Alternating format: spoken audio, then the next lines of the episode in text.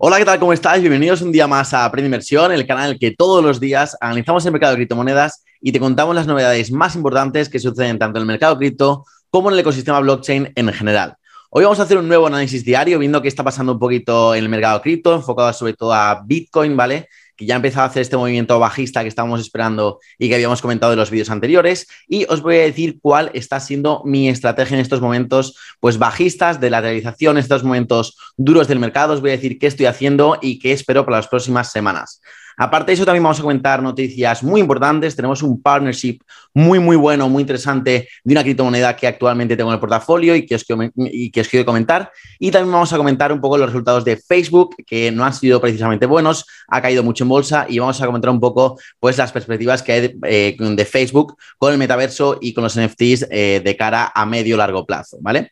Entonces, bueno, vamos a empezar cuanto antes. Empezamos como siempre por CoMarketCap, viendo un poco cómo está el mercado de criptomonedas. Vemos que el Global Crypto Market Cap ha caído casi un 2% desde ayer. Estamos en 1.7 trillones ahora mismo. Vemos que tanto Bitcoin como Ethereum se están moviendo últimamente bastante, bastante a la par. Han caído los dos prácticamente igual, un 1.1 y un 1.3% respectivamente. Ya estamos por debajo de los 37.000, ya hemos roto esa barrera de los 37.000. Ethereum, de hecho, hace unos pocos minutos también estaba por debajo de los 2.600. Y también podemos encontrar pues, otras caídas como la de Polkadot, que cae también un 3%, Avalanche casi un 4%. Y ya si nos bajamos eh, un poco más para abajo, vemos una subida también muy buena de, de Atom de casi el 10%, muy buena subida y otras bajadas también fuertes como la de FTX Token que cae un 7% o las de Near Protocol y Uniswap que caen también un 4. Así que bueno, un poquito variado ahí. Tenemos alguna subida, podemos rescatar algunas subidas dentro del top 30, pero tampoco mucho. Seguimos, como decimos, pues en un momento bastante bajista y no pinta muy bien a corto plazo. Vemos que el sentimiento del mercado vuelve a ser malo, volvemos a, volver a bajar por debajo de, de, los 25, en concreto nos situamos en 20, que vuelve a reflejar miedo extremo y ya os digo que tampoco pinta muy bien esto a corto plazo. Así que bueno, vamos a ver por qué. Vamos a ver el gráfico del Bitcoin. Y como ya veníamos contando, pues lo de siempre, venimos en este canal bajista desde hace pues prácticamente dos meses, hemos aquí hecho un pequeño suelo en 33.000, hemos rebotado aquí una, una subida eh, correctiva que sin volumen, sin, totalmente insignificativa. Y bueno, aquí hemos, hemos intentado romperlo tres veces, el nivel de los 39.000, no lo hemos conseguido, hemos hecho de hecho un triple techo que también nos coincidía pues eh, con la parte superior del canal bajista y con la EMA de 20 de 20 días, así que nada, hemos rebotado ahí con fuerza, una vela diaria muy fea y ahora estamos en una vela pues de continuación, no espero tampoco que caigamos eh, así de golpe hacia abajo, eso no funciona así, cuando me refiero que creo que vamos a bajar, no significa que, bajemos ya, sino que pues poco a poco eh, pues podemos ir arrastrando esa tendencia bajista, como por ejemplo aquí pasó eh, a finales de año, a finales de diciembre, que una vela también bajista muy fuerte, eh, y poco a poco pues, lateralizó y luego volvió a caer. Entonces creo que eso es lo que puede pasar. Podemos lateralizar aquí eh, apoyándonos en un nivel como por ejemplo el de los 35.500 aproximadamente, eh, lateralizar unos cuantos días, luego volver a bajar, luego volver a subir, rebotar y al final pues llegar yo creo entre los 30.000 y los 33.000. Luego, ¿qué significa? Que en cuanto lleguemos a los 30.000 ya vamos a rebotar y nos vamos directamente para arriba. No, obviamente no. Podemos volver a subir, chocarnos contra los 40.000, lateralizar y eso creo que va a ser lo que va a pasar.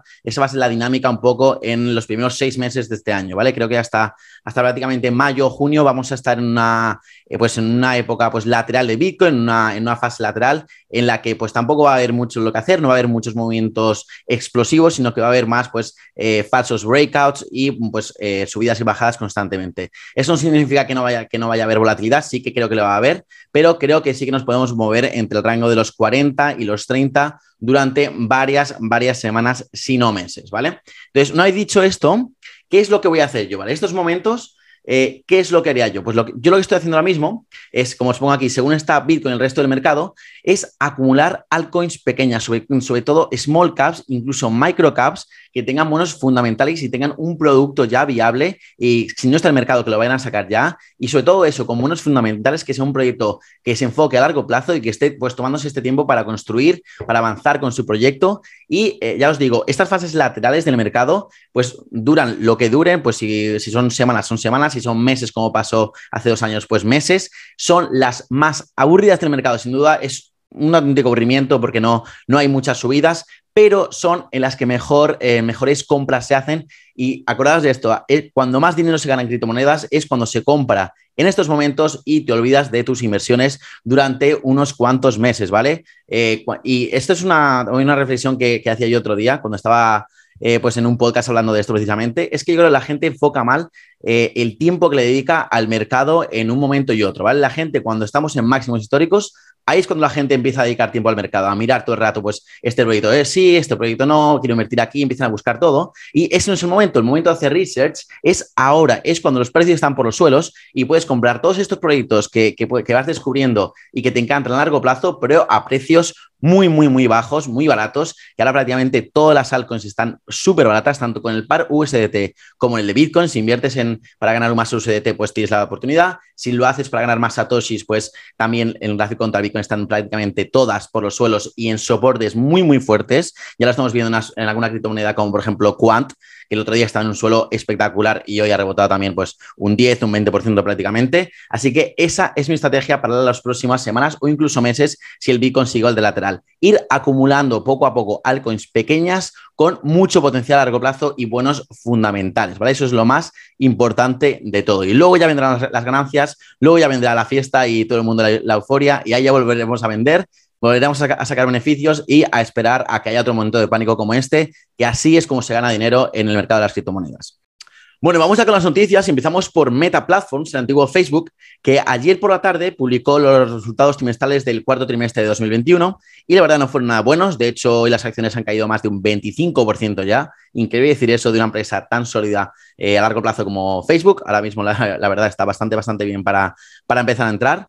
Eh, pero bueno, lo que quería resaltar yo es que a pesar de tener estos malos resultados, que no fueron malos del todo, pero para los analistas han sido desastrosos, parece ser, eh, lo que dejó claro Mark Zuckerberg, el CEO, es que ahora mismo no les importa perder eh, dinero, sino que lo, quieren, lo que quieren es posicionarse en el metaverso sí o sí, ¿vale? Es su prioridad número uno y ahora mismo le están dando mucha más importancia que, por ejemplo, a monetizar eh, pues, sus aplicaciones como Facebook o Instagram. De hecho, ya han separado en la empresa en dos segmentos, que una es, pues, como lo han llamado como familia de aplicaciones, que es donde tienen Facebook, Instagram, eh, WhatsApp, etcétera. Y luego, por otro lado, como el, el, laboratorio de realidad aumentada y realidad virtual, que es lo que se va a centrar en el metaverso. Así que parece ser que que, que, se están centrando ahí, que les da igual eh, perder dinero de momento y lo que quieren es posicionarse de aquí a los próximos 10 años para ser otra vez los líderes de esta nueva revolución que va a traer el metaverso, los NFTs y todo lo que conllevan. Luego, relacionado con esto, ya aquí, por aquí os pongo que cada vez son más las empresas. Bueno, ya si seguís el canal diariamente, ya sabréis que cada vez pues, sale una noticia nueva de una empresa que habla de los NFTs, del metaverso, etcétera. Y parece que todos están buscando cómo posicionarse en el metaverso. Hoy, eh, la nueva empresa que, que os ha mencionado ha sido Ferrari, a través de su CEO, que en unas declaraciones ha dicho que también está explorando cómo pueden integrar NFTs, metaverso y Web3 en, pues, en su modelo de negocio y en la manera que tienen de comunicarse e interactuar con su comunidad y con sus fans, ¿vale? Así que muy buenas noticias también por parte de, Ferrari. La verdad es que siempre he pensado que al final, pues cuando compres un Ferrari, te van a dar un NFT de un Ferrari 100%. Yo creo, porque de aquí a unos años cada uno, cada persona tendrá una wallet pública, como por ejemplo que, por ejemplo, esté conectada a tu cuenta de Instagram y la gente pueda ver los NFTs que, que tengas. Entonces, por ejemplo, si tú tienes un Ferrari, pues ahí puedes probar que el que Ferrari es tuyo, que te pertenece, porque los NFTs, os recuerdo que es, es una prueba de autenticidad y de, y de propiedad. Entonces tú puedes ahí enseñar que el Ferrari es tuyo, porque puedes enseñar que has ido a un concierto de no sé qué, y ahí también se va a crear un mercado secundario con, pues, para publicidad, porque si si tienes un NFT de que ha sido un concierto pues, de tecno, de cualquier DJ, pues a lo mejor te pueden, te pueden promocionar también otros conciertos, etcétera, etcétera. Si tienes un, un NFT, de, por ejemplo, de una marca como Gucci, pues a lo mejor Louis Vuitton pues segmenta su publicidad en personas que tengan NFTs en su wallet pública de eso. Así que abre un mercado increíble los NFTs y estoy seguro de que eh, este tipo de, NFT para este caso de uso es muy, muy, muy potente.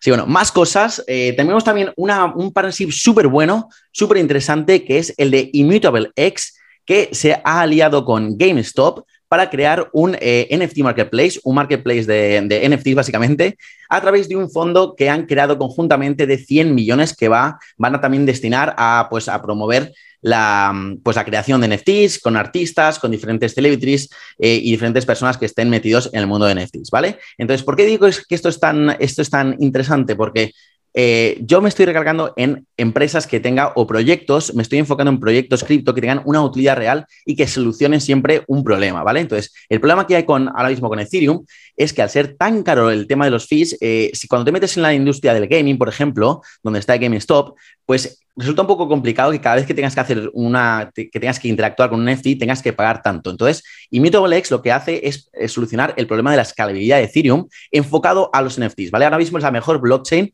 para NFTs que existe ahora mismo en el mercado y eso le da, pues, una posición eh, para negociar y para hacer alianzas de este tipo brutal. Y estoy seguro de que, GameStop no va a ser la única empresa que se acerca a X para utilizar su blockchain, sino que van a ser muchísimas relacionadas con el mundo del gaming. Así que, como os pongo aquí, esto es solo el principio de este gran proyecto que hay que tenerlo muy, muy en cuenta para este 2022. Y ya como última noticia, también relacionada con los NFTs, para la gente sobre todo de España que le conoceréis, que es Iker Jiménez, que es el presentador de Cuarto Milenio, que yo personalmente no, no, no lo he visto mucho, pero sí que le conozco a él. Eh, se ha subido al carro de los NFTs y ha sacado su primera colección que se, se llama Aliens y son, consta de 10 NFTs, ¿vale? Un 10 piezas solamente que cada uno abarca pues un caso real de misterio o un caso sobrenatural de estos que estudia él y que presenta en el programa y ha dicho que el 10% de lo que, de lo que vaya ganando, o no sé si era un 10% de cada uno o uno en concreto, se va a destinar a causas benéficas y que él, pues tampoco es un experto en blockchain ni en criptomonedas ni nada, pero que ve una tendencia muy buena con los NFTs, el metaverso, y que a pesar de que pueda recibir críticas, pues no se quiere quedar fuera de este tren. Así que nada, eh, noticia bastante interesante, verá eh, como gente ahí de, que, puedes considerar de la vieja escuela o que llevas mucho tiempo viendo en, la televisión, pues se vaya metiendo en este, en este mundo, en este mercado de, los NFTs, así que noticia muy, muy interesante. Y nada, esto ha sido todo por hoy, espero que te haya gustado este vídeo, si ha sido así, dale like y suscríbete, que se tarda un segundo, es completamente gratis y a mí me ayuda muchísimo a seguir creciendo aquí en YouTube. Y nada, como siempre, muchísimas gracias por estar ahí, nos vemos mañana en el siguiente análisis diario del mercado cripto y os mando un saludo para todos.